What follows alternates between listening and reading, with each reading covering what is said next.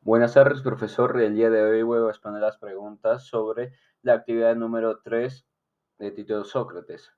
La primera pregunta nos dice, describe los rasgos más sobresalientes de la biografía de Sócrates. Pues primero deberíamos saber quién primeramente es Sócrates, pues él fue un filósofo griego que vivió en, que vivió en Atenas durante el siglo V a.C. No llegó a dejar ningún escrito, pero su influencia en el pensamiento occidental es incalculable. Nos transmitió a través de sus enseñanzas y discusiones y sentó las bases de la filosofía occidental y nos dio una profunda huella en sus discípulos, especialmente en el filósofo de Platón. Sobre los rasgos más sobresalientes de su biografía tenemos su método socrático, pues Sócrates es conocido por su método, método de indagación filosófica, llamado el método socrático o mayéutica. En lugar de dar respuestas directas, Sócrates hacía preguntas y llevaba a sus interlocutores a reflexionar y cuestionar sus propias creencias y conocimientos. También su sabiduría e ignorancia, pues Sócrates creía que la verdadera sabiduría consistía en conocer la propia ignorancia. Sostenía que el conocimiento y la virtud eran inseparables y que el, mal, que el mal y los errores se debían a la ignorancia. También su filosofía moral, pues Sócrates se preocupaba profundamente por la ética y la moral. También teníamos su ironía socrática, pues Sócrates utilizaba la ironía para desafiar las opiniones y creencias de los demás. Fingía ser ignorante y planteaba preguntas aparentemente inocentes, pero que llevaban a los demás a contradicciones o hasta la propia confusión. La segunda pregunta nos dice, ¿cuáles son las principales diferencias y similitudes entre los sofistas y Sócrates? Pues los sofistas y Sócrates son dos figuras importantes dentro de la filosofía griega antigua pero tenían enfoques y métodos muy diferentes.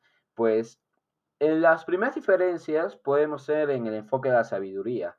Los sofistas se enfocaban en la retórica, la persuasión, enseñanza de habilidades prácticas para el éxito en la vía pública, pues su objetivo era persuadir a otros y poder ganar debates sin llegar a buscar la verdad absoluta. Por otro lado, Sócrates buscaba más la sabiduría, el conocimiento verdadero, otro podría ser su método filosófico, pues los sofistas empleaban técnicas retóricas y argumentativas para, como ya dije, persuadir y defender sus puntos de vista. Eh, utilizaban la lógica y la retórica para ganar debates, incluso si ello implicaba la manipulación de, de la verdad. Sócrates, por otro lado, desarrolló su método socrático. Este método consistía en hacer preguntas y desafiar las creencias y opiniones de los demás con el fin de llevar una comprensión más profunda. La tercera pregunta nos dice, ¿qué método utiliza Sócrates y en qué consiste? Pues el método que llegaba a utilizar Sócrates se basaba más en el diálogo y la pregunta para estimular el pensamiento crítico y llegar a la verdad. Como ya mencioné antes, utilizaba su método socrático.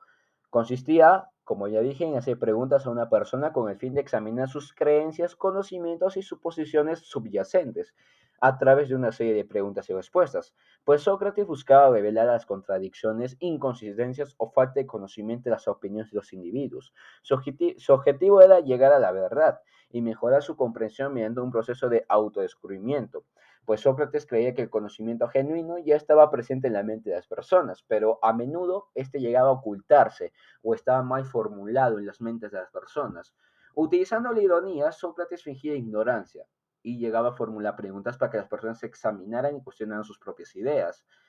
Este proceso de cuestionamiento y autoexamen permitía a las personas reconocer sus propias contradicciones y limitaciones, y así alcanzar un mayor grado de conocimiento y sabiduría pues su método socrático se basaba en la premisa de que el conocimiento es algo que se adquiere a través del razonamiento y la reflexión, y no simplemente a través de la transmisión de información por parte de un experto. En lugar de dar respuestas directas, Sócrates alentaba a las personas a examinar sus propias creencias y llegar a sus propias conclusiones.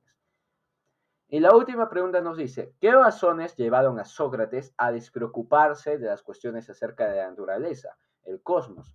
Sabemos que Sócrates se destacó por su enfoque tanto en la ética y en la moral, centrándose en cuestiones relacionadas con la vida humana y la ética. Aunque Sócrates vivió en una época en, que los filósofos también se preocupaban, ocupaban, mejor dicho, de la cosmología y la naturaleza del universo, decidió no dedicarse a esos temas y enfocarse en cuestiones más prácticas. Pero hay varias razones que pueden haber llevado a Sócrates a despreocuparse de las cuestiones acerca de la naturaleza. Puede ser las limitaciones del conocimiento humano. Sócrates era consciente de las limitaciones del conocimiento del ser humano. Consideraba que la sabiduría consistía en conocer la propia ignorancia. Al no tener pruebas empíricas concretas, pues sobre las cuestiones cósmicas, Sócrates puede haber considerado que no era posible alcanzar un conocimiento sólido y concluyente sobre la naturaleza del universo. También puede ser la importancia de las cuestiones humanas, pues Sócrates creía que las cuestiones relacionadas con la vida humana, la virtud, la moralidad, eran de mayor relevancia sí que las cuestiones cósmicas. Consideraba que el objetivo principal de la filosofía era mejorar la vida humana y buscar la excelencia moral. Por lo tanto, decidió centrar su atención en, asuntos más éticos y prácticos que afectan directamente a las personas.